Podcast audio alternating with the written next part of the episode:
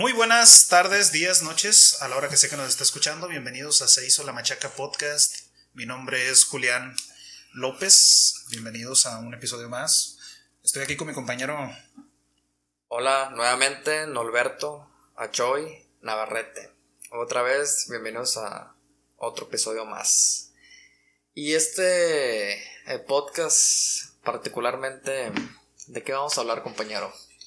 Pues estábamos ahí pensando hablar sobre temas misceláneos, sobre temas eh, un poquito de experiencias personales. Y pues surgió por ahí el, deseo de hablar sobre la, la, madurez, ¿no? La, nuestra, lo que entendemos por madurez. Yo no soy psicólogo, este que está aquí al lado mío menos. Y por lo tanto no vamos a dar una opinión desde un punto de vista de desarrollo cognitivo, psicológico, más bien vamos a hablar de lo que entendemos por madurez nosotros y de las experiencias que hemos vivido que podemos identificar como madurez, ¿no? Sí, pues la idea es una idea, son opiniones personales, no ideas profesionales. Pero, mm, pero bueno, vamos a ver qué resulta. Bueno, primeramente, ¿cómo estás? ¿Cómo has estado? ¿Qué, Muy ¿Cómo bien. te ha ido? Muy bien. ¿Cómo va el trabajo? Ahí andamos con todo, a ver qué, qué sale. Eh, la verdad, estos espacios para mí son, son momentos de descanso en donde tienes la oportunidad de, de hablar sobre temas que normalmente no hablas, de interesarte sobre situaciones que normalmente dejas de lado por toda la cuestión del trabajo, ¿no? Nosotros grabamos estos episodios los, los sábados y por lo tanto para nosotros es como un escape de la soledad. Un escape de la rutina y un escape del, pues, del COVID, o sea... Sí, güey, la, verdad que, pues como lo habíamos platicado en los anteriores podcasts eh, sobre el tema del ocio, son temas que...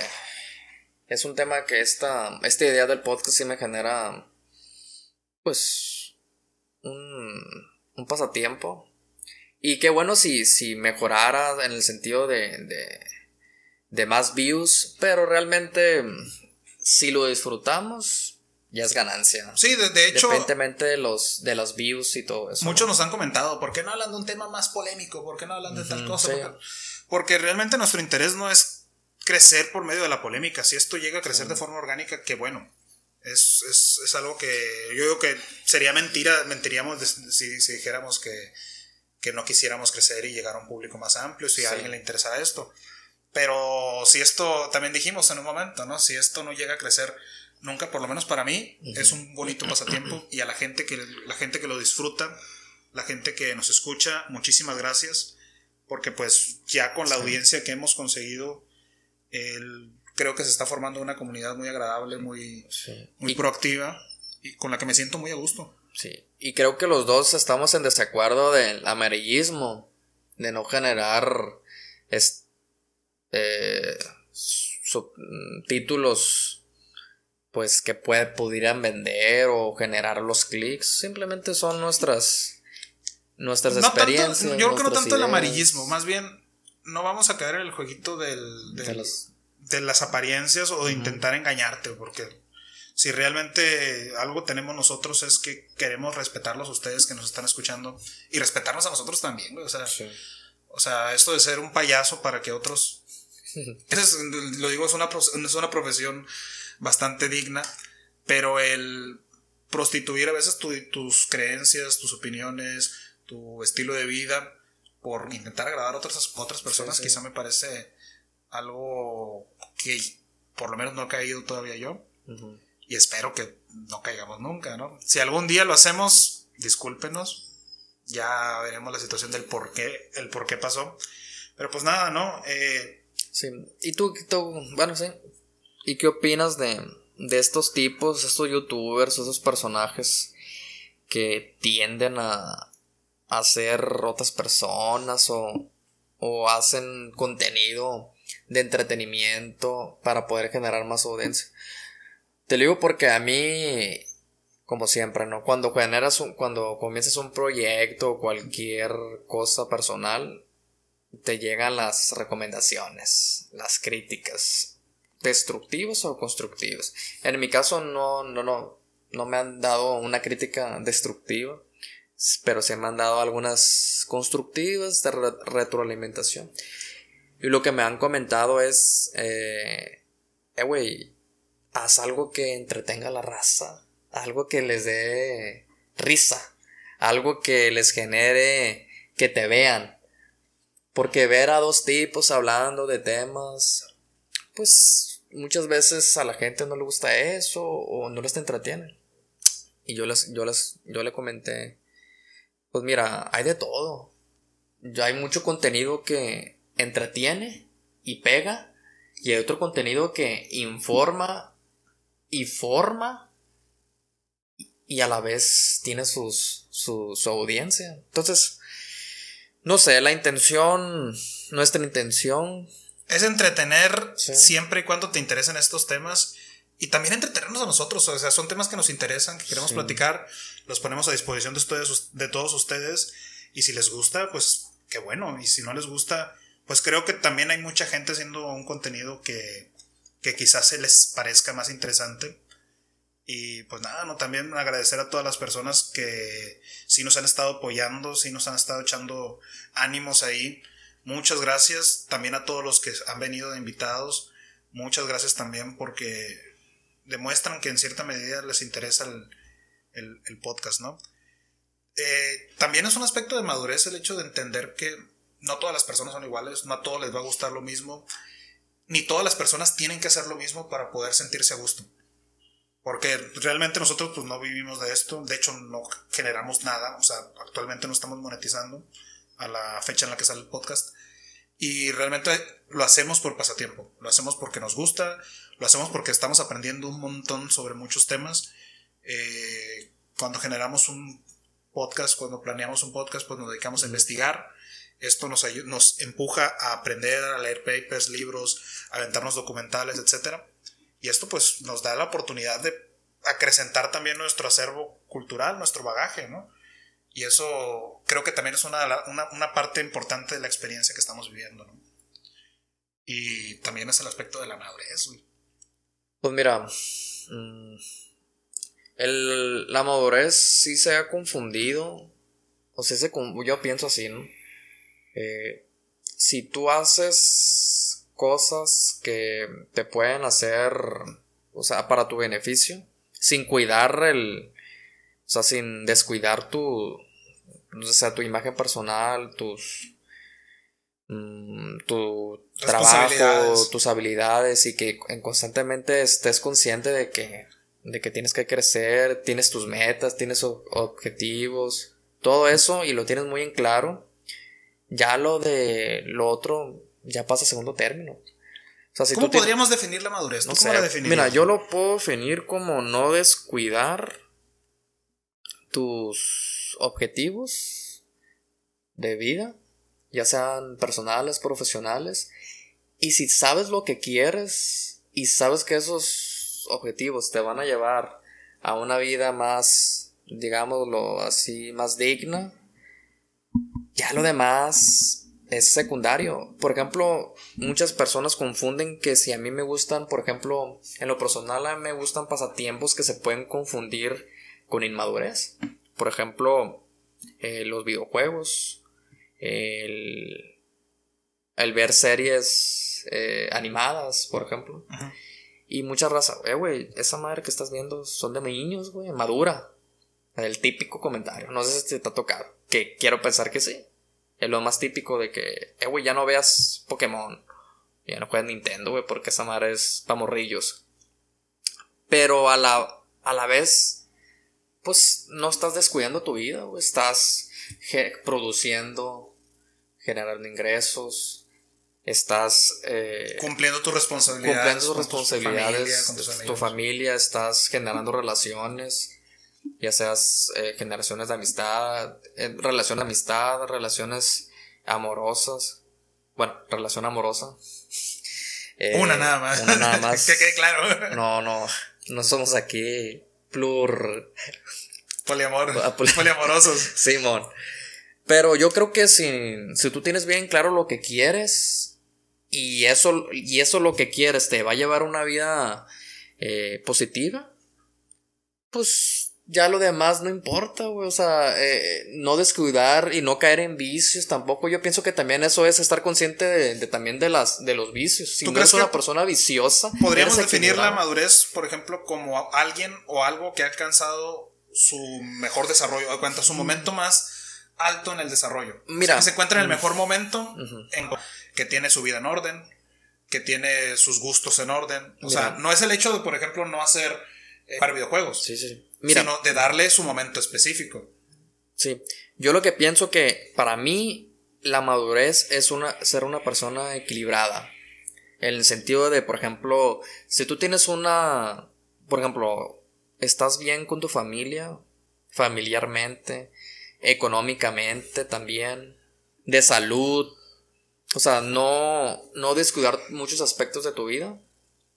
Y si estás equilibrado, creo que estarías una persona plena. Nunca va a ser suficiente, nunca vas a tener el, digamos que el mayor número de, de dinero, o el, el mejor amor, o el mejor, eh, las mejores condiciones, porque siempre estás en búsqueda de eso. Pero sí, yo creo que la madurez es encontrar el equilibrio entre muchos aspectos de la vida y no descuidarlos. Es por eso que, que también es, pues así, si te va muy bien en el trabajo, económicamente, ingresos, pero también hay que también estar bien con tu familia, estar bien con, con tu pareja, estar bien con tus emociones, tu salud mental, estar bien espiritualmente, estar bien en, tus metas, en que vayas bien encaminado. O sea, hay muchos aspectos donde uno tiene que estar este centrado centrado no o sea no descuidar las cosas y si, obviamente si te enfocas en algo pues vas a descuidar un poquito más en otra cosa pero de perdida ya estás consciente de que no puedes enfocarte solamente en una cosa porque sabes que te va a ir de la fregada en otro aspecto o sea, yo, esa es mi, mi, mi, mi ideología de madurez. O sea, estar bien en, en, en, el equilibrio, ni más ni menos. O sea, no estar descuidando todo, porque, porque también los extremos, güey, te hace ser una persona infeliz. Puede ser el mejor, no sé, güey, el, mejor, la persona más culta del mundo. Pero si no, no tienes para comer, si no tienes ingresos económicos, así haga lo que te apasiona pero si no tienes para comer, no, no sirve de nada. Pues, o también, si tienes todo el dinero del mundo, pero si no tienes amor, no tienes familia, no tienes eh, alguien que esté ahí contigo para apoyarte, también, güey, vas a llegar a una infelicidad. En ese sentido, por ejemplo, sería tener claras tus prioridades y tener todo, todo, digamos, encaminado a satisfacer de forma buena esas, esas prioridades. Tener una, un, un plan de vida organizado que te permita a ti darle tiempo a todas las cosas que te importan. Familia, amigos, pareja, trabajo, recreación y tiempo con uno mismo. Sí. Y, y, cada, y es subjetivo porque no para todos, por ejemplo, yo puedo tener mi, mis objetivos, pero para otra gente pues no, no puede ser tan importante. Entonces, pero sí lo, sí lo toma como algo importante, pero no tan importante, no, no a un grado a como yo lo considero. O sea, yo considero en mí personalmente que la familia es muy importante. Hay personas que no, que lo consideran en, pues sí importante, pero no tan importante, ¿no? Porque, como dices tú, eh, ponen en prioridad algunas cosas. Es que pareciera. Establecen prioridades. Pareciera que la sociedad actual, güey, nos lleva como a esta priorización del consumo. Ya hemos hablado mucho del consumo, pero pareciese que una persona madura es una persona enfocada en conseguir ingresos para consumir. Entonces, si tú, por ejemplo, estás haciendo esto, ¿no? Para muchos esto sería una inmadurez. ¿Por qué? Porque esto ahorita no está generando dinero. Es una pérdida de tiempo.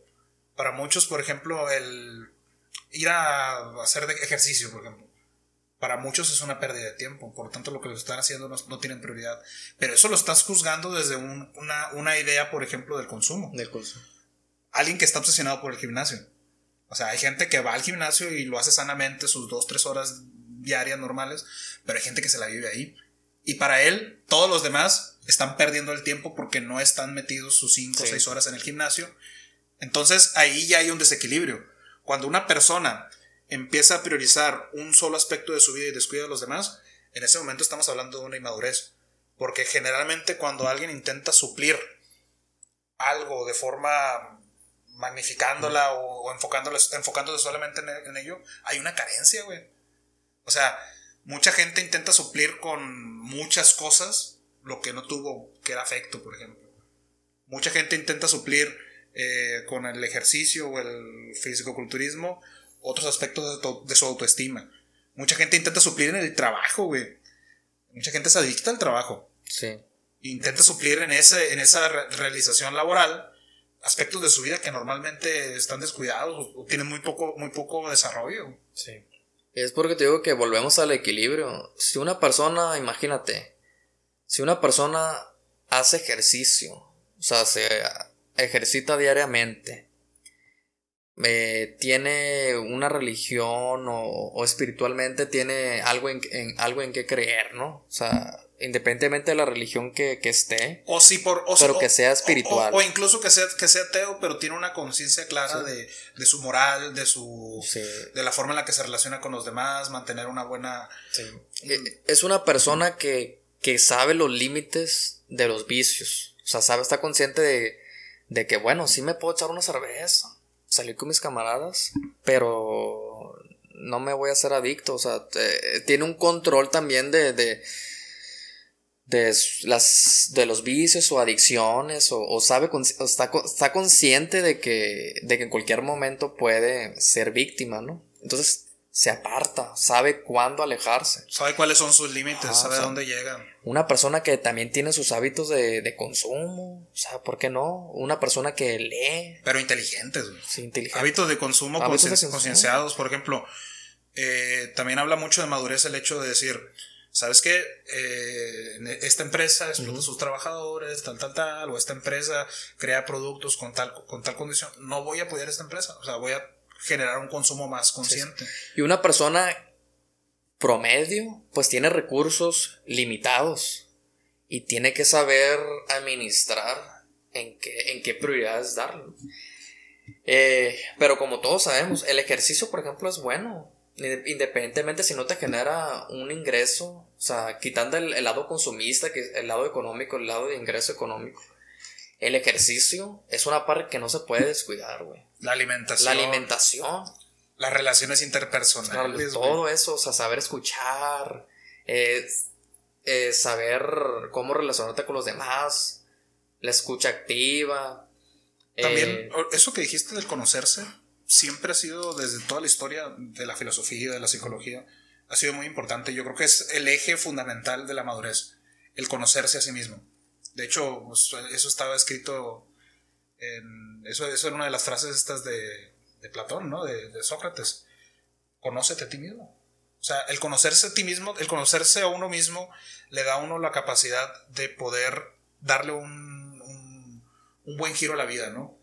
Si uno sabe cuáles son sus debilidades, si uno sabe de qué pata, de qué pata flaquea, pues entonces se enfoca en fortalecerla o en evitar cualquier cosa que te pueda dañar si uno sabe en qué es bueno, pues se enfoca también en fortalecer eso en lo que es bueno, que quizá te pueda beneficiar en un futuro o pueda beneficiar a otros.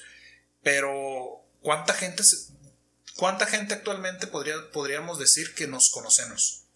Es muy raro porque a nadie nos gusta aceptar nuestras debilidades, por ejemplo. O sea, tú cuando te has sentado, o bueno, cuántas personas se, se sientan y escriben sus fortalezas o según sus debilidades. Es muy raro, güey, que, que digas, es que yo soy un pendejo para, no sé, para escribir. Por ejemplo, en mi caso, mira, yo te puedo decir que yo no soy muy bueno dibujando. Y al contrario, tú sí eres bueno.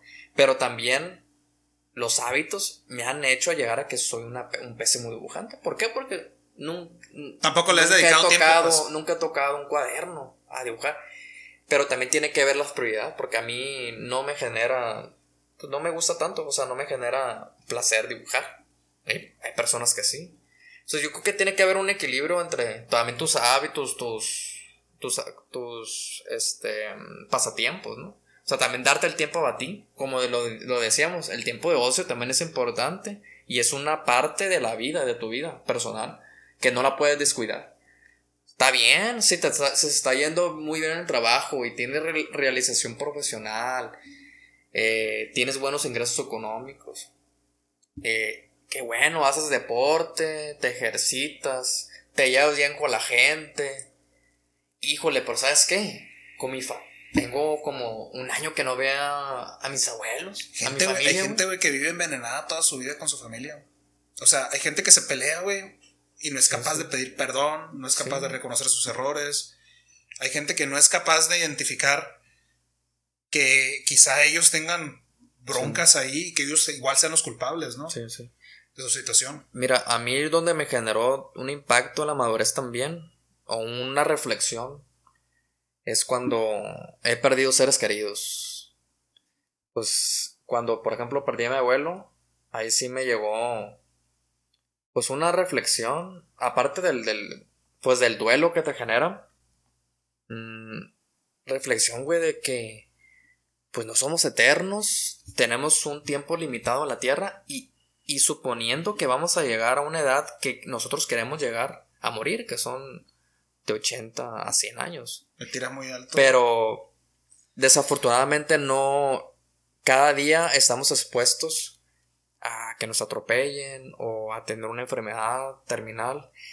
Y eso de, de guardar rencores o el ego, el orgullo, son cosas de inmadurez, güey, porque tú sabes que tú vienes a, a la tierra por un momento y te vas.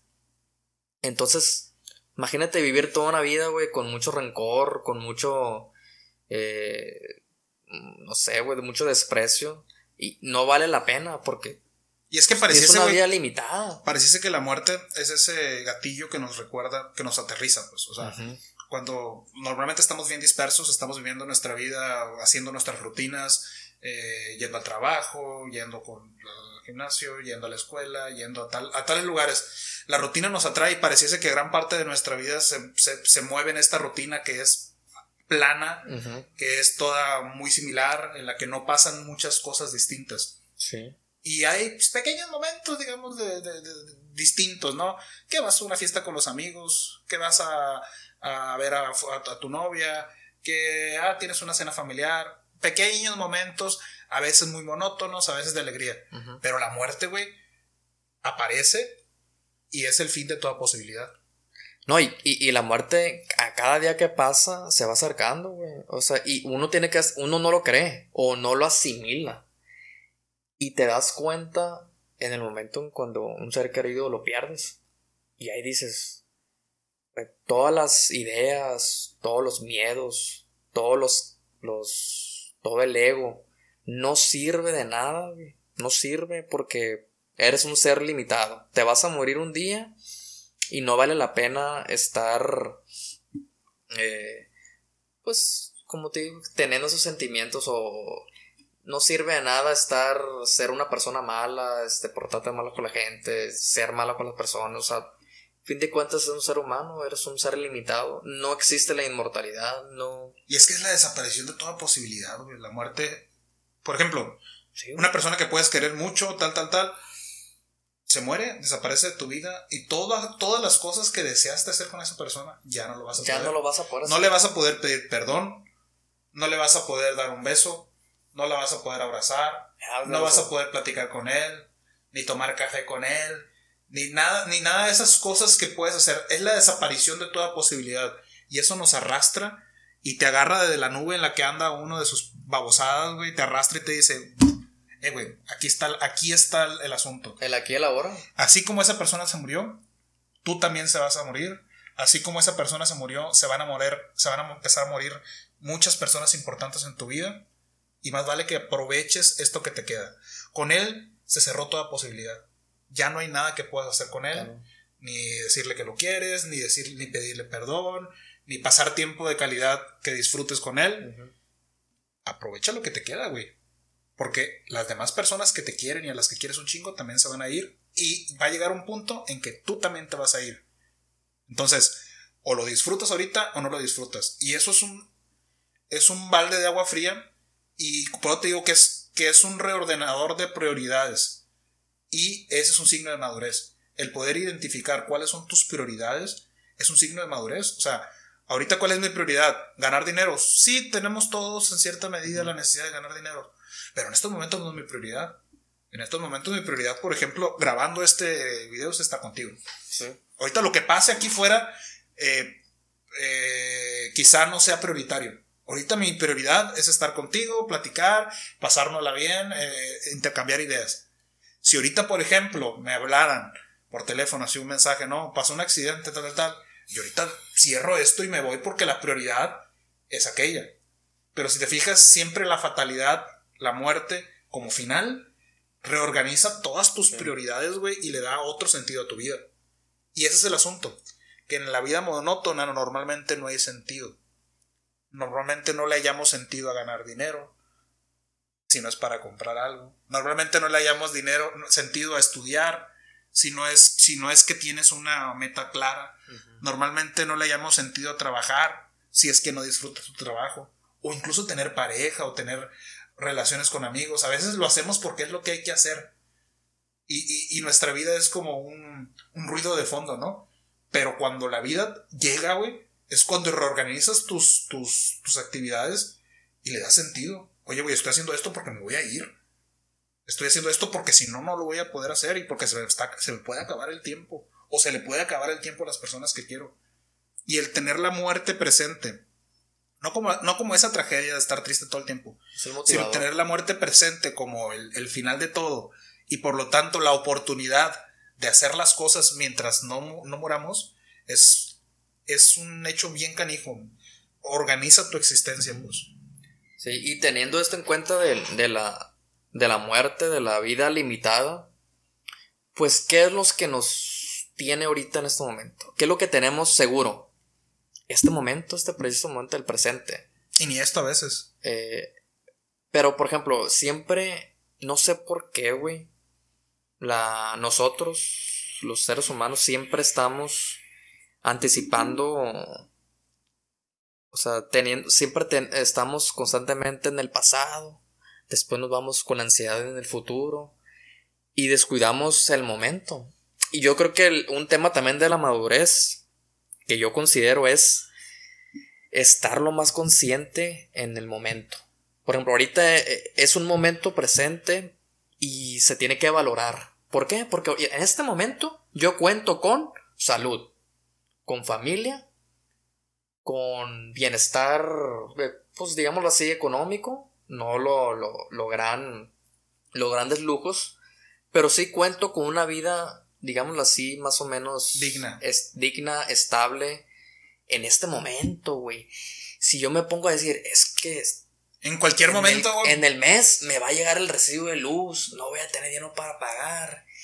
Y ya, güey, pierdes pierdes el momento en ese momento y, no lo disfrutas. Porque tu prioridad en ese momento ya no es esto. Ya no es eso. Es, pagar el recibo de la luz. Es el pagar las, las cuotas, el recibo de la luz, la, la, la, colegiatura, los niños. Mejor enfócate a lo que. Y te preocupas. Te preocupas. En vez de ocuparte en el momento. Yo, eso también, yo creo que es un signo de madurez de decir, ¿sabes qué? No sirve de nada preocuparte. Y es que, sirve, todos nuestros proyectos se van, se van al garete muy rápido, güey. El otro día estaba hablando con un camarada sobre esto que estaba pasando en Afganistán. Mm. Y le estaba diciendo, o sea, toda esta gente que se crió durante los 20 años que estuvo Estados Unidos eh, en Afganistán, hay gente que nació y ahorita es adulto, de 20 años, 18, 19, 20 años, que toda su vida vivió bajo este orden gringo ahí, ¿no? Que fue, digamos, un orden ficticio. Porque justo en cuanto se va a Estados Unidos desaparece. Imagínate todas estas personas, todas las mujeres que, viven ahí, que se criaron con un poquito más de libertad que sus madres, al haber, digamos, tenido la oportunidad de ir a la escuela, la oportunidad de, no utilizar el trapo ese que se ponen raro, de, de, poder salir a la calle solas, de que no estuviera esta sociedad a veces imponiéndole ciertas restricciones. Imagínate para ellos el shock tan fuerte que va a ser que ahora tengan que vivir bajo un régimen autoritario como el, es el, el de, los talibanes. sí, el, grupo talibán. Entonces, para ellos va a ser un shock todos los planes que pudieron haber hecho de estudiar, trabajar, crear un negocio o no sé, incluso tener un matrimonio un poquito más sano sin tantas restricciones o criar a sus hijos en otro, en otro modelo. Para ellos todos esos planes que hicieron durante 20 años, güey, pum. De pronto pasó una situación que les cambió totalmente el, horizonte y no pueden escapar de ahí. Para, para nosotros también, nuestra sociedad, a veces decimos, ¿qué es lo que hay que hacer? Ah, no, pues hay que, hay que estudiar. Para que estudies y consigas un buen trabajo. Consigas un buen trabajo, tengas buenos ingresos. Tengas buenos ingresos, te compres una casa. Te puedas casar. Tengas a tus hijos para que después estudien, vayan a la universidad, tengan un buen trabajo, etc. O sea, es la cadenita, ¿no? y, tenemos establecido este orden. Pero en cualquier momento esto se puede ir al carajo. O sea, nuestra, nuestro orden o nuestra sociedad es tan frágil que en cualquier momento puede haber una guerra, puede haber la pandemia, todo esto que ha sucedido, que nos ha mandado a todos a casa, a muchos los mandó a desempleados y a otros los desapareció. Sí. Entonces, hay muchas de estas cosas que, pum, llegan y te rompen totalmente el orden que tienes preestablecido y se nos olvida a veces que nuestra existencia es bien frágil, güey. Sí, pues como te digo, yo creo que tiene que ver mucho con, con el, el, por ejemplo, la preocupación siempre va a estar.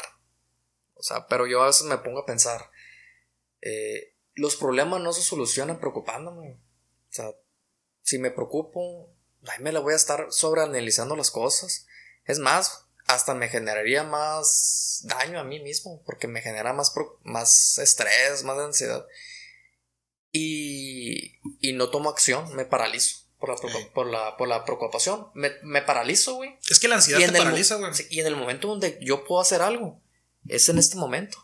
Ahora imagínate, si una persona tuviera bien dominada esa, pues digamos que esa, mm, este, tuviera esa habilidad de no estar preocupándose y simplemente enfocarse en el momento y se ocupa, ya, güey, ya no va a lo que tenga que pasar después en el futuro que tenga que pasar, pero en tus manos quedó lo que pudiste hacer.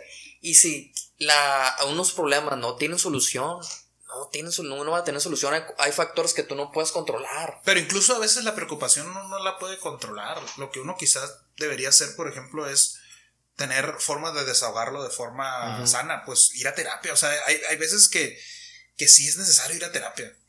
Y hay gente que no lo hace, o sea, gente que no desahoga esas situaciones y lo que es es una bola de nieve de, de ansiedad que pues tarde o temprano te va a conducir a una depresión, te va a conducir a un, a un colapso, un burnout, por ejemplo, en el trabajo. Sí. O sea, colapsas pues cuando no tienes estas, estas, estos métodos de escape de, de trabajar en tus emociones. Sí, creo que lo más sano ahí es confrontar, o sea, o sea, confrontar tus, tus preocupaciones, tus miedos y poco a poco irlas enfrentando, güey. Eh, ponerte límites. ¿Sabes qué? Es que yo no puedo estudiar mis seis horas diarias. Porque el examen me requiere tantas horas de estudio, por ejemplo. Y, y te pones a pensar, o sea, tengo que estudiar ocho horas diarias. Pero solamente mi vida me permite cuatro horas. ¿Cómo le voy a hacer? Tengo que también otras responsabilidades. Y así, güey. Y durante todo ese análisis, ya perdiste un tiempo analizando.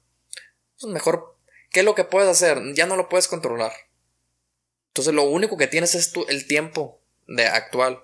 Ponte a estudiar en ese momento, ponte a, a ver qué avanzas y lo que avances es bueno. Ahí yo creo que es una... Es algo que tú, que, que está en tus manos, ¿no? Solucionar. Pero es algo muy complicado porque siempre, como dices tú, la, la preocupación ahí siempre va a estar eh, y evitándola no, tampoco soluciona nada. Es como dice, decíamos anteriormente, es un tema de, evolución. A veces hay que dejar ir, güey. O sea, el problema es que a veces nos cuesta dejar ir los problemas. Hay problemas que no dependen de ti. Hay situaciones que tú no puedes cambiar. Tú no puedes cambiar que ahorita hay una pandemia. Tú no puedes cambiar la crisis económica. Tú no puedes cambiar eh, la, la, la, cómo otra persona se, se exprese o viva. Tu genética también. Tu genética no puedes cambiar, no puedes cambiar tu cultura, no puedes cambiar tu idioma. Bueno, No, tu idioma no. O sea, no puedes cambiar muchos aspectos que ya te han constituido como persona y que aportan o van en contra de tu, de, tu felicidad, ¿no? O de tu orden, de tu madurez. Entonces, uno tiene que ser consciente que hay cosas que hay que dejar ir. Hay cosas que uno no puede, no puede cambiar. Y esto no implica de que uno se vaya a desatender de todo, porque está la otra, la, el otro lado de la moneda, ¿no? El YOLO, ¿no? O sea, me vale todo y que venga lo que tenga que venir. Uno tiene en ese aspecto, y creo que es parte fundamental de la madurez, saber qué cosas sí puedes cambiar, en, en cuáles tienes un margen de influencia grande y cuáles no dependen de ti y por más que te preocupes no vas a poder cambiarlas. Sí, esa es una... Pues eso yo lo podría definir como madurez. Hay, hay muchas interpretaciones. Para ti que... Bueno, para ti que sería más o menos... Madurez también sería tomar cafecito. Voy a, voy a servirme otra taza, no sé si. Ah, sí, sí, por poquillo. Eh, a mí me gusta pintado. Pintadito. Con con leche. es que sí, la, madurez al final de cuentas es servirse un bonito y delicioso café caliente. Poquito y ya con eso. Con eso. Y darle, darle gusto. Sí, como te digo que el... Y ya pues esta parte del, del, del de, que de lo que te comentaba, del momento presente, estar equilibrado con muchos aspectos de tu vida, eh, te van haciendo dando cuenta pues, de muchas cosas. Y hay una filosofía de los antiguos griegos que fue muy famosa entre los romanos, que eran los estoicos. Los estoicos planteaban que tenían que, tenían que ser, digamos, vivir el momento hasta cierto punto era una vida de mucha responsabilidad, vivir la vida responsablemente, ser mesurados y también aceptar las cosas como vinieran. O sea, hay veces que uno no tiene el control de las situaciones. En las cosas que puedes controlar y hacerlas de forma mejor, hacerlo. Todo lo que esté en tus manos hacer para poder vivir una vida digna, una vida estable, una vida agradable, hay que hacerlo. Pero las cosas que uno no puede controlar, aceptarlas dedicarle el tiempo que se merece en cada persona, dedicarle el tiempo que se merece cada, cada, situación y darle ahí sí el nivel de preocupación que merece cada situación. Pero aquellas cosas que uno no puede controlar, aceptarlas como vengan. Y es una filosofía que puede ayudar mucho a las personas a centrarse en el aquí y el ahora. Por ejemplo, ahorita yo no puedo controlar que vaya, va a venir un, un huracán, por ejemplo, y va a empezar a llover. Ahorita yo no puedo controlar, por ejemplo, eh, la enfermedad de algún familiar. Yo no puedo controlar incluso que nos podamos morir ahorita o mañana o dentro de un mes. y, eso, y eso aceptarlo. Y, por ejemplo, tú no puedes controlar las decisiones de, de otras personas sobre ti. O sea, si un día en tu trabajo te despiden y... ¿Sabes qué, Julián? Hemos tomado la decisión de, de darte de baja de, del trabajo. De darte gas. Mm, pues ahí realmente qué puedes hacer, puedes pelear, puedes demandar, pero... Puedes llorar, puedes gritar, puedes tirarte de un puente. Pero, como digo, la vida no se acaba. Ahí sigue, mientras, como dicen, si tienes vida y salud, como quieras, como no, quieras. Y el asunto es que a veces ponemos la salud también como límite, pero aunque te estés muriendo, güey, de todos modos hay vida. Sí. O sea, y, y a veces las personas que están más al borde de la muerte son personas que empiezan a vivir su vida de una forma distinta. O aquellas personas que han tenido una experiencia muy cercana a, la, muerte, han podido eh, tomar otra perspectiva la forma de, vivir la vida, pues disfrutan un poquito más las situaciones, intentan no, no, no, no, no sobre preocuparse sobre cosas sin valor y enfocarse en cosas que realmente les gustan o que creen que les aportan. Sí, güey, por ejemplo, hay, hay personas, güey, que el disfrutan, ven la vida de otra manera, como dices tú. Cuando han tenido momentos eh, catastróficos. Cercanos a la muerte o eh, tragedias. Y que, o sea, que no los mataron, que es que lo que no te mata te fortalece, como dicen, Ya ven la vida de una manera muy distinta. Pueden, o sea, disfrutan un café como esto y lo, lo disfrutan muy distinto a como una persona que ha tenido una vida muy monótona, eh, muy común. Y quizás sea porque no ha tenido ese tipo de experiencias. Hay personas que no han sufrido, por ejemplo, y ven la vida como pues algo, algo pasajero, algo, no lo disfrutan. Por ejemplo, hay personas que disfrutan la playa, hay personas que disfrutan simplemente con que ver las estrellas o, o ver el sol. Hay personas que agradecen, güey, despiertan y agradecen, gracias a Dios por darme otro, otro día de vida. Y hay personas que se levantan y piensan que es ilimitado. Es que, es normal. Pareciese que como que estamos atolondrados, güey, cuando estamos en esta rutina, en esta carrerita del, consumo y del, y del parecer, no el ser, del parecer, eh, parece que estamos como atolondrados, güey. Estamos como, como drogados por tantos estímulos externos y por tantos, tantos impulsos que te, que te surgen de querer comprar, de querer consumir, de querer aparentar, de querer, de, querer parecer, de querer pertenecer. Y estamos atolondrados en esta dinámica tan, tan, tan nefasta en, muchas ocasiones que vamos descuidando estos aspectos, vamos descuidando, dejamos de valorar el plato de frijoles con tortillas de harina, dejamos de valorar que tenemos un techo en donde vivir, dejamos de valorar eh, que tenemos ciertas comodidades, ¿no? Que en estos calorones de Culiacán podemos tener acondicionado para, para pasar el calor. Dejamos de valorar el hecho de que tenemos todavía a, los, integrantes de nuestra familia. Dejamos de valorar el hecho de que tenemos trabajo, que tenemos amigos. Y, y este, este atolondramiento, güey, sí, sí es muy pernicioso en el sentido de que nos, nos, va desviando de, de, de, estas, de estas cosas que debemos... Y valorar no es solamente decir, ay, sí, yo lo valoro mucho. No, valorar es disfrutarlo. O sea, si tienes todavía a tu padre o a tu madre, valorarlo no es decirle, madre, yo te valoro. No, valorar es, amá, ¿en qué te ayudo?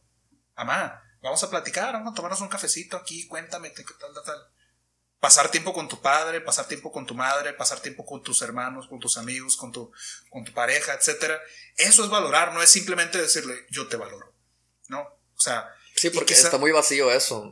Muchas veces esas palabras están vacías. Y eso pasa mucho con las amistades, y eso sobre todo con las amistades de las chicas, que para las chicas a veces hay, dos formas de amistades distintas. En las chicas prefieren o buscan o valoran más amistades que te estén diciendo constantemente, ay, te ves muy bonita, o ay, ese hombre no te valora, que te consuelen con palabras. Y quizá, por ejemplo, entre hombres, la amistad va más en el hecho de que me demuestres o que hagas cosas, o sea, de que a mí no me importa que tú, a, mí, de nada me sirve que tú me digas, eh, güey, soy tu amigo y puedes contar conmigo. Y si no, y, te demuestro todo lo contrario. Que, eh, güey, me voy a cambiar de departamento, me echas una mano. O sea, ese tipo de cosas no me, no, no, no, no, no, no me sirven de nada. O a veces, por ejemplo, cuando te cuentan, cuando yo te cuento un problema, Tim. Y no te escucho. Eh, si me escuchas o no me escuchas, me da igual. Pero si tú, por ejemplo, lo escuchas y, intentas la forma, intentas la forma de ayudarme a sentir, a, a, solucionarlo. Si yo sé que tú no me vas a ayudar, yo no te cuento el problema. Que si yo, si yo sé que tú no me puedes eh, ayudar a salir de esa situación, yo no te lo cuento, pues, porque sería ponerte o, o como intentar obligarte a que me ayudes. Pero eh, si yo sé que tú sí me vas a ayudar o que me puedes ayudar, te lo cuento. Y ahí se valora la amistad en, ciertas ocasiones. Y son cosas que a veces no, no estamos conscientes, güey, de, que, de quién realmente es nuestro amigo y quién no. No tenemos esa, esa conciencia porque las amistades se prueban. O sea, se, comprueban al momento de, estar en la práctica. No sé qué piensas tú también respecto a eso. Pues, pues yo he vivido así, es una... Pues he perdido, no sé si he perdido amigos. Me he dado cuenta que no fueron amigos. Que fueron personas que interactué porque estaba en un ambiente donde todos los días, en ese momento... Eran parte de tu vida parte de una vida pues. cotidiana. Y era el momento en ese momento que yo podía aprovechar para generar un vínculo más fuerte. Pero ¿qué pasa? Ese güey tienen unas ideas muy raras. No, no le voy a hablar. Pero ¿qué pasa si le hablas, güey? O sea, el mejor, yo creo que el mejor aprendizaje es chocar ideas con una persona que piense muy distinto, tío, que tenga una perspectiva de vida diferente a ti. O que tenga una vida muy, muy. Que haya tenido una. Porque, porque haya tenido una vida muy distinta a ti. Por ende, va a pensar de manera muy diferente a ti. Imagínate. Eso, tienes mucha razón en eso. O sea, imagínate cuando tú chocas ideas de manera sana, que es muy natural. Todas las personas van a pensar distinto porque han vivido cosas distintas, han crecido en, en, en lugares distintos. Y eso te genera curiosidad porque estás viviendo, estás interactuando con una persona muy distinta a ti y aprendes que no nomás mi, mi, vida o mi círculo es lo que existe. ¿Sabes qué, güey? Yo conocí a una persona que pues tiene un chingo de dinero y me platica de que va a fiestas. Que va a Dubai. y yo, yo, güey, no, yo no, sea, y, y aprendo de él de, güey, ¿cómo le haces? ¿Cómo? O sea, directamente no le pregunto así, pero aprendo, ¿no? De, de cómo, cómo le... O hay personas, güey, muy humildes, que han vivido vidas eh, más... Des, mm, con mucho sacrificio. Menos afortunadas, más, eh, con mucho sacrificio. Y tú sientes que esa persona se merece más de lo que como a, a, su situación y sabes que esa persona no se va a quebrar ante situaciones adversas porque ya está acostumbrado al caos ya está acostumbrado al sufrimiento, pero él no lo ve como un sufrimiento. Tal vez para esa persona comer un huevo diario se le hace la gran maravilla. Y para mí es una... Pues es, no es pero pues también no es romantizar su situación. O sea, esa persona le echa ganas y si él pudiera estar, si él pudiera estar mejor, seguramente quisiera estar mejor. A mí lo que me causa mucha controversia de esto es que a veces, como decíamos ahorita, ves a las personas como un consumo y, quieres, tener, quieres rodearte de personas que encajen con tu estilo de vida. O sea, si esta persona no encaja en mi estilo de vida, lo aparto de mí. O sea, si esta persona quizás no es agraciada, etcétera, lo aparto de mí, no quiero tenerlo cerca. O si esta persona no me puede resultar en un beneficio, no puedo sacarle una, una ventaja, entonces lo aparto de mí. Y pareciese que en muchas ocasiones, sobre todo en esta sociedad muy contemporánea, los grupitos se van enfocando por ideologías, por eh, religiones, por pasatiempos, por, eh, eh, ¿cómo se llama?, actividades de consumo. O sea, me junto nada más con los que juegan Nintendo, no me junto con otros. Me junto nada más con los que juegan Xbox, con los que ven anime, con los que pertenecen a mi religión, con los que encajan dentro de mis ideologías, los que están de acuerdo políticamente conmigo. Y rechazo a todos los demás, todos los demás son enemigos.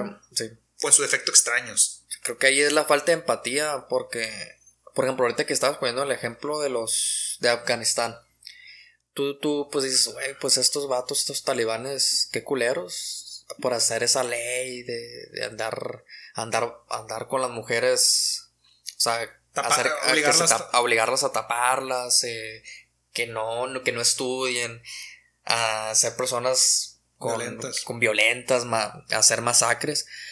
Pero si eres realmente empático y haces un análisis, estos vatos crecieron, crecieron con, con balazos. O sea, yo creo que nacieron estos vatos dentro de un ambiente muy violento, con situaciones mm, muy desafavorables en sus vidas. Pues es que si analiza la historia de esto de Afganistán, te das cuenta que tienen 100 años, güey, o un poquito más, siendo intervenidos. Primero fueron intervenidos en 1800, por lo, primero por los ingleses.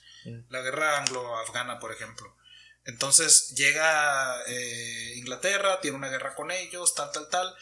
Y la guerra siempre destruye el tejido social, destruye las posibilidades económicas, destruye el desarrollo, destruye la unidad de la gente, destruye la confianza. Luego salen de esa guerra con los, con los ingleses Luego entran a la guerra contra los rusos, ¿no? Aparte de las guerras internas y la corrupción que pueda haber. Después de la guerra rusa, pues empiezan con, cuestiones con Estados Unidos, etcétera. O sea, han sido pueblos que han sido marcados por la violencia y por la guerra y han destruido todas sus posibilidades de confianza en un orden no violento. Y eso es bien, bien, bien, bien, bien triste, güey. Aquí en México, por ejemplo, muchos dicen, ¿por qué no somos como Estados Unidos, etcétera? Oye, güey, Estados Unidos vivió paz durante, después de su independencia, vivió un buen tiempo de paz. México, desde que se independizó, no salió de una guerra para entrar a otra. O sea, independencia, luego empiezan a, sacan a, a Iturbide del poder. Eh, después de eso tienes la primera intervención francesa, luego tienes la guerra con Estados Unidos, luego tienes, la luego tienes la guerra de reforma, luego tienes la segunda guerra, la, segunda intervención francesa, la guerra, el imperio de Maximiliano, luego tienes la revolución mexicana, tienes 100 años de guerra y prácticamente los primeros 100 años de guerra la gente vivió eh, la pobreza, la miseria, la destrucción del tejido social, el racismo que hay en México, la, desigualdad. Obviamente México no va a ser como Estados Unidos. Venimos de una situación totalmente distinta y tuvimos que superar un montón de contradicciones para ser lo que somos ahora. No las hemos superado del todo, pero eso nos ha marcado como nación. Eso ha marcado la forma en la que interactuamos. Eso ha marcado la forma en la que se organiza nuestra sociedad. Y aún así, estamos platicando este camarada, yo que te digo, que aún así México ha logrado crear un tejido social que más o menos funciona en comparación con países como por ejemplo Afganistán, pues. Y formar una identidad también, porque también los mexicanos pues tienen, o sea, son reconocidos, se saben bien cómo es un mexicano, cómo se puede comportar, cuáles son sus fortalezas, sus debilidades. Pero yo también, parte de la madurez es saber empatizar por qué las personas piensan muy diferentes a, a, nosotros y no cerrarnos ante el choque de ideas. Yo creo que es mejor tener un choque de ideas que tener ideas iguales. Es que porque así hay crecimiento. Pues. En el momento en que una persona, güey, respondió un insulto o una diferencia con una palabra, o sea, respondió una afrenta con palabras, en vez de con... guerra. en vez de con violencia, nace la sociedad. La sociedad civil, pues la sociedad tal y como la conocemos, la civilización. Porque al final de cuentas es la forma en que puedes resolver tus diferencias sin necesidad de destruir al otro. Y la el problema es cuando surgen estos procesos de, de resolver las, los problemas a través de la, violencia, no solamente no resuelves el problema, sino que terminas generando otros y terminas destruyendo las posibilidades de solucionarlo. Eh, lo hablábamos en el podcast pasado, no sé si te acuerdas, cuando analizábamos al, al Northon, este, al del Club de la Pelea, que cuando el vato va a destruir las instituciones, no quiere decir que va a generar un mundo mejor. Lo que va a destruir cuando el vato destruye, cuando alguien destruye las instituciones, por ejemplo, de banco, etcétera, sí, estás dándole, dándole en la torre a esos poderosos que son injustos, ¿no? pero también estás destruyendo toda posibilidad de orden, de justicia y por lo tanto estás generando caos. Y eso sucede, pues, o sea, mucha gente dice, ¿por qué es importante la política? Porque precisamente la política es la única forma, sí hay mucha corrupción y sí muchos políticos aprovechan, pero es la única forma que tenemos para solucionar nuestras diferencias y generar un orden sin caer en la violencia y sin que todos nos vayamos al garete, pues. Sí, y, y pues nadie es perfecto, todos somos seres imperfectos. De hecho, los humanos aprendemos a base del error. Yo no, yo sí soy perfecto. Está. Ah, también estar consciente. Yo creo que otro, otro tema de madurez, güey, es estar consciente de que cualquier día, cualquier momento, nos vamos a equivocar. Estar sujeto al error. O sea, estar eh, en que cualquier momento nos podemos equivocar. La forma en la que maneja uno la frustración, ¿no? o sea si tú aceptas en que en cualquier momento la puedes cagar, yo creo que ya te puedes liberar de mucho estrés, Obviamente sí, hay de errores a errores, ¿no? Hay de equivocaciones a equivocaciones. No, y también la forma en la que, en la que vas a manejar ese error, o sea, también está la responsabilidad.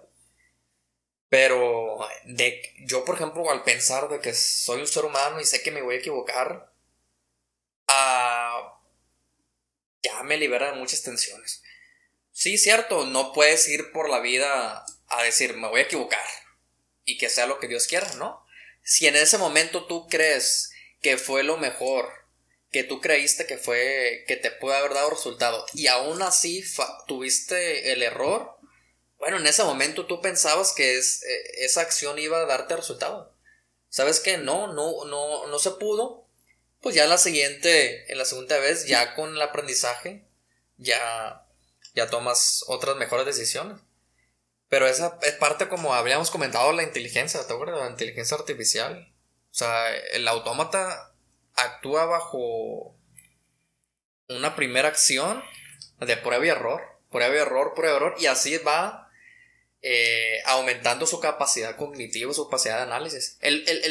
lo, positivo de la inteligencia artificial es que no tiene emociones, pues, no se frustra, simplemente actúa y sigue con prueba error, prueba error y sigue avanzando. la, desafortunadamente los humanos tenemos esa eh, incapacidad de superar nuestras emociones. yo, no lo considero incapacidad, al contrario, yo creo que también es, es, es un extra que, que, te aporta valor. O sea, porque si yo no pudiera sentir empatía por otras personas, las utilizaría para obtener mis fines, pues. Es por unos o por otras. Entonces, no, hombre. Ya no se convirtió en plática de borrachos esto de tomando café. Entonces, eh, yo ya para cerrar, o sea, yo sí yo sí creo que uno de los hechos que nos ayudan mucho a generar madurez es tomar conciencia de sí mismo. Eh, ejercicios muy buenos para, para tomar conciencia de sí mismo son llevar un diario, ir a terapia y, tener, y tener eh, una clara observación de lo que hacen los demás para ver si yo los hago, qué me molesta de los demás, para ver si yo lo hago y también tener eh, ideales claros respecto a los cuales dirigirte. Una persona sin ideales o una persona sin una idea formada del mundo que le sirva como brújula moral eh, para guiar sus acciones, a veces sí, sí se podría considerar inmaduro. O sea, una persona que no sepa el por qué hace las cosas, sí te puede resultar inmaduro. O sea, el, ¿por qué le gritas a tu madre? El que, no, el que no sepas el por qué, no, es que la culpa es de ella. No, no. Sí, sí. Ella puede tener sus errores, pero tú, ¿por qué le estás gritando? Ahí, el, que no sepas el por qué es un peligro muy fuerte. ¿Por qué no estás cumpliendo con tus obligaciones de, con tu familia, ¿no? De que si tienes hijos, ¿por qué no, no le das la, pensión? Que no sepas el por qué y que no lo entiendas conlleva un grave peligro para ti y para los demás. Si no sabes por qué puedes, no puedes controlar tu ira, por ejemplo que no entiendas el por qué no puedes controlar tu ira y la descargas contra la primera persona, es un peligro para ti y para los demás. Entonces, el conocerse a sí mismo es importantísimo para poder eh, madurar. ¿no? tanto el no hacer cosas que son considerados de niño, si te gusta ver tales series o consumir tal contenido, pues eso ya es... Son temas... Son temas aparte, ¿no?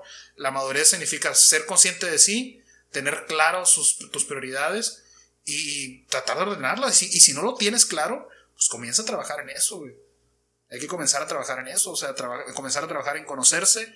Y si identificas ciertos problemas que tú no puedes tratar, que tú no puedes abordar, ve a terapia, canijo. Y hay mucha raza que le llega la madurez más rápido que otras. Precisamente por, por las experiencias. y por... todos estos momentos límite que decimos, momentos cercanos a la muerte, o problemas de, de, situaciones en las que si no lo haces esto te vas a morir. O sea, nuestros antepasados maduraban más, más pronto. Más pronto. Porque ellos estaban en constante contacto con la muerte, güey. O sea, durante mucho tiempo nuestro principal enemigo fueron las enfermedades. Muchos, la mayoría de los niños, dos terceras partes de la, de la, de la gente que nacía no llegaba a la edad adulta. Se morían, se moría de, niños, pues la mortalidad infantil. casi adolescentes también. Y obviamente madurabas pronto porque estabas en constante contacto con la muerte, con la vida era más difícil y si no tomabas esa conciencia pronto, pues te extinguías, te morías junto con ello y no alcanzabas a pasarlo a la siguiente generación. Sí, por eso hay mucho contraste entre la sociedad. Hay personas que tienen más de 30 años, 40 años y siguen igual de maduros, inmaduros. Y puede haber personas de 18 que, no son capaces ni, hacerse, ni de hacerse cargo de sí mismos. Sí, Sí. Y están por la vida ya afectando mucha raza, sin saber, como dices tú, no saben ni por qué. Hay un patrón ahí que se les, se les hizo vicio, como hábito, o un hábito, y, no están bien, o sea, no están conscientes de por qué realmente los, se está haciendo lo que. Es que, güey, aparte de que vivimos en una sociedad bien enferma, güey, de consumismo y, y de egos bien canijos, Aparte de eso, súmale el hecho de tú ya tener tus problemas personales con tu familia, con tu, contigo mismo, autoestima, etc. Y aparte, súmale el hecho de no, de no estar consciente de ello. O sea, eres, eres un barquito eh, movido por las olas y que anda chocando con las piedras y chocando con otros barcos y eres un peligro para ti y para los demás. Entonces, es importantísimo, güey, importantísimo tomar conciencia de eso. Y en la medida que lo hagas y que tomes las riendas de tu propia vida, vas, a, vas a, a, poder mejorar tu calidad de vida y calidad de vida de las otras personas que te rodean, güey. Sí, pues, esto realmente no es, no somos gurús de, de la... No, esto no es consejo, estamos, esta es una plática entre amigos pero con opiniones. Creo que es una opinión o son interpretaciones de nuestras, de todas nuestras experiencias de vida, pero creo, creo que eso es lo, lo más, para mí actualmente es lo más sensato, ¿no? De la madurez, estar consciente, estar equilibrado y, y estar consciente de que cualquier momento te, va a cargar la chingada. O sea, no, no, no tiene por qué haber contrastes entre ser una persona muy ególatra, este, eh, humillante, ni tampoco ser una persona eh, vulnerable, o sea, estar siempre en, en el juego. Y, y cualquier momento estar consciente de que nos pueden pasar cosas buenas o malas, porque también la vida da muchas vueltas. Me puede ir muy bien ahorita y en cualquier momento me caga la chingada, puedo tener una crisis mental, financiera, lo que tú quieras. Y son, es parte de la vida. Hay, siempre hay buenas y malas, pero no todo es eterno también, porque nunca vas a pasar toda tu vida mal. Porque, toda tu vida bien. Y no, no toda tu vida bien. Porque si estás mal, vas a querer estar bien y vas a estar luchando para estar bien.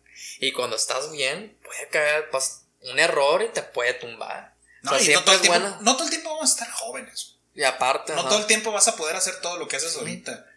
En cualquier momento, y, es algo que cuando uno está joven, como decíamos, ¿no? Uno está en esta carrera, en esta carrera de la distracción, y cuando menos te das cuenta hay cosas que ya no puedes hacer. O sea, cuando hablábamos ahorita de la cuestión límite de la muerte, pero también hay una cuestión límite que es la vejez.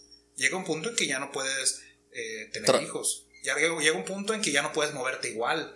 Llega un punto en el que ya no puedes realizar ciertas actividades, que ya incluso puede ser que te fractures y que ya no puedas volver a caminar, puede ser que dejes de ver, puede ser que dejes de escuchar, puede ser que pasen un montón de cosas y aún así uno tiene que seguir viviendo.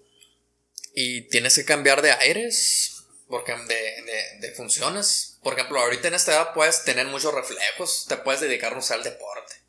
Y puedes vivir tal vez del deporte. Pero ya a los 50 años. Menos, güey, deportes. Ya no puedes vivir de eso. A los 35 años, que es la juventud para la mayoría, para un, futbolista ya está viejo. Un boxeador también a los 30, 40 años ya, ya está en las últimas. O sea, la juventud también la solemos ver como algo que siempre va a estar ahí y queremos permanecer jóvenes, no queremos envejecer, pero parte de la madurez es el hecho de decir, ¿sabes qué, güey? O sea, la, vejez es algo que va a llegar y de mí depende el que sea digna o que sea o que sea o que no sea digna, el que sea el que sea, el que pueda abrazarla eh, con gusto y decir, llegué a esta edad con, con, con, con buenas experiencias, etcétera y, y, hacerla, hacerla digna de ser vivida también. O sea, así como la juventud es digna de ser vivida, porque puedes, tienes, digamos, la, la, la totalidad de tus capacidades, también hay que abrazar la vejez. También hay que abrazar este fin de muchas cosas que ya no vas a poder hacer. Sí, pero de otras cosas que, que sí pudieras hacer también, como aconsejar, este, ser, ser, más Exactamente. La, la, experiencia que agarras con la, con la, vejez te abre otras posibilidades de ser, de ser mentor, de ser maestro, de ser padre. O llegar a ser un gurú. abuelo. O de ser gurú, pues, don viejito. Que ya se usa mucho eso de los gurús. De gurús de 25 años.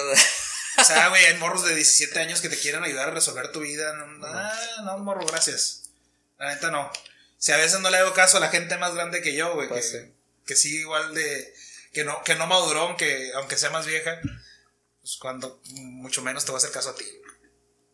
Y aunque el resultado de esas personas sean muy favorables, las condiciones o en esos momentos sus circunstancias lo llevaron a ese momento, pero no son las mismas condiciones que yo tengo, que, yo, que tú tuviste. Que, a veces es güey. A veces ni siquiera, ni siquiera, y también es ni, siquiera, ni siquiera tienen resultados. El engaño. Es pura farmaya. Sí, porque uno está consciente que la vida es complicada. es complicada y que llega un vato y que por ver tres videos te vas a ser millonario o, vas a solucionar tu problema mental o tu enfermedad. ¿Y quién te dice que yo quiero ser millonario? Pues también, también, ¿quién te dice que yo quiero ser millonario? Yo no quiero ser millonario. Yo Por quiero, anda la parte. Yo quiero tener, tener, tener, sí, mis ingresos para vivir dignamente, pero también hacer esto, O sea, si no voy a estar platicando con mis amigos, o si no voy a estar con mi pareja, o si no voy a estar con mi familia, por estar trabajando y generando ingresos con una app y esto y que el otro, la neta, no me interesa, güey. No me interesa. A mí me interesa esto, tener una vida tranquila, tener una vida agradable, que pueda leer, que pueda aprender más, que pueda eh, pasar tiempo con las personas que quiero y que me quieren y no tanto estar enfocándome en ese mundo, o sea, realmente madurez también, como, como, como, dije ahorita, es eh, organizar tus prioridades, güey. ¿Cuáles son tus prioridades? Mis prioridades no son tener un Ferrari, güey. Mis prioridades no son tener un yate ni tener eh, el último celular cada año. Mis prioridades es sentirme querido y sentirme amado por las personas que me importan. Y el dar a conocer, por ejemplo, sí, mis prioridades son, por ejemplo, profesionalmente, que poder, aportar a, mis alumnos, poder aportar a la gente con lo que yo conozco, aunque a veces no haya remuneración. ¿Cuántas veces uno no le echa la mano a alguien con algún proyecto, aunque no haya dinero de por medio? Sin esperar nada a cambio, ¿no? Ahí es donde quizá deberemos nosotros virar, porque también este, este pinche sistema de estilo de vida que tenemos tan enfermo, güey, nos va a llevar a la autodestrucción como, como sociedad. El planeta no va a aguantar tanta chingadera ni tanta gente comprando fungos, güey. Ni tanta gente comprando fregaderas por Amazon, ni cambiando de celular cada año. No lo va a aguantar y si no cambiamos nosotros y no ahí sí literal, uno madura como individuo, pero también necesitamos madurar como sociedad y darnos cuenta que esta cosa nos va a dar en la madre a nosotros, le está dando en la madre al planeta y puede ser ahora sí el punto límite de la muerte de la desaparición total, ya no de la muerte individual, sino la muerte de la sociedad, que nos haga valorar y decir, ah, güey, esta madre se está acercando, tenemos que cambiar radicalmente nuestra forma de vivir, nuestra forma de consumo, nuestras formas de interacción, porque si no, va a desaparecer cualquier posibilidad. Y ahorita lo estamos viviendo con la pandemia. También ha causado muchos avances científicos pero también mucha, mucha tragedia. O sea, ha habido muchos, muchas cosas positivas y negativas. Obviamente a nada nos gusta que... Pues hay una... Ya había una pandemia de soledad, de soledad antes, güey. Ya había mucha gente solitaria, deprimida, con problemas. Ahora imagínate obligados a estar encerrados en sus casas, obligados a tener que, que ausentarse de sus seres queridos por, por miedo a contagiarlos esto viene a intensificar bien canijo, güey, todos esos broncas. Pues sí. Pues bueno, compañero. Pues creo que ya nos hemos pasado de tiempo. Pues sí, es buena una reflexión sobre la madurez. Eh, como repito, ha sido opiniones personales, sujetas a nuestras experiencias y, y nada, pues no son, son temas nada más de pues hasta ahorita, mis 29 años, no sé, no me considero la persona más madura del mundo, pero sí considero, sí estoy consciente más o menos de ciertas cosas que sí me han hecho valorar y experimentar esa parte del, del, de la madurez por ciertas experiencias que lo acabo de comentar en el podcast. Sí, no, al final de cuentas la, la, la vida sí te va, te va haciendo madurar en muchos aspectos y quizá creo que ahorita acercándose a esta edad los 30, etcétera, los 30 de algo, es cuando uno ha tenido la suficiente experiencia como para organizar bien tu, vida en base a lo, que, a lo que deseas y en base a tus prioridades bien específicas y te da también la, la, experiencia necesaria para poder afrontar los retos. Quizá cuando uno está más morro, a los 20 años, 15, 18, eh, uno todavía no ha formado bien sus criterios, no tiene las experiencias suficientes. Y ahorita es cuando uno, sí, ya sabes más de la vida, pero también ya eres responsable de tus actos. Ahorita ya no va a venir nadie a sacarte de, tus problemas. Ahorita uno tiene que tomar las riendas de su vida y empezar a dirigirlas. Y es quizá también un momento límite que te obliga ahora sí a asumir las consecuencias totales de lo que tú hagas, pero también la gratificación del hecho de saber que lo que estás logrando lo logras por tu esfuerzo, pues. O sea, son cosas raras que pensamos aquí cuando... El café es el culpable. Pero bueno. Muchas gracias a todos los que nos han estado escuchando. Espero que no se les haya hecho muy pesada la plática el día de ahora, porque sí estuvo un poquito más densa. Esto, nos pusimos muy intensos con las ideas, con las opiniones ahí. Pero pues me, me, gustó bastante. Me gustó bastante la experiencia. Pues nada, ¿no? Eh, ya saben, apóyennos. Muchas gracias por todo el apoyo que hemos recibido. Apóyennos ahí en eh, dándole me gusta, compartiendo estos, estos videos ahí con gente que creen que les puede interesar comenten en los comentarios, en el, apartado de comentarios, cosas que les gustaría escuchar, cosas que les pareció interesante del tema, qué opinan ustedes eh, de todo esto, ¿no?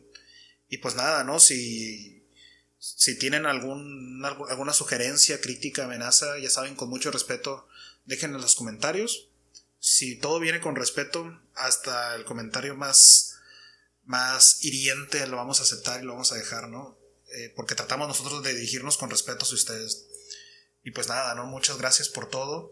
Síganos en las cuentas oficiales de, Se hizo la Machaca Podcast, en Facebook, en Instagram y por este medio, ¿no? También pues sigan ahí mis cuentas personales de Perracultura, donde hago contenido de filosofía e historia. Y pues aquí, Norberto. pues mis redes son personales, no la Choy y y nada más, son, son, son, Pero sí, ahorita estamos en proceso de creación de contenido en, en Instagram. Creo que sí lo tenemos un poco... En pañales. Eh, en pañales. No descuidados, sino, sino que en pañales. Porque pues obviamente el proyecto está todavía reciente. Pero esperemos poder mm, llenar o, o, documentar ahí eh, en Instagram. No sé si TikTok o no sé si porque ya, que, TikTok está generando más también más impacto. Pero bueno, vamos a. Ahí déjenos sus consejos ahí en los comentarios. O escríbanos por DM en cualquier otra de las redes. Y cualquier crítica, cualquier sugerencia o comentario serían bienvenidos. Para crecer, como les habíamos comentado, el choque de ideas es, yo creo que la mejor, lo mejor para poder crecer. Y no, no nos vamos a tomar si fuéramos inmaduros, nos enojáramos, bueno, sí, nos enojáramos o nos eh, tomáramos personal, no, al contrario. Yo creo que sí, la intención era empezar mmm, conforme nosotros pensamos que era lo correcto, ya conforme iba, conforme va eh, sobre la marcha, pues ir mejorando. Y si ven alguna debilidad o fortaleza, pues será, sí se agradecería que nos hicieran saber. Y pues nada, ¿no? Muchas gracias. Eh, y pues nada, nos despedimos. Yo soy Julián López. Norberto Choi y hasta la próxima. Esto fue Se hizo la Machaca Podcast.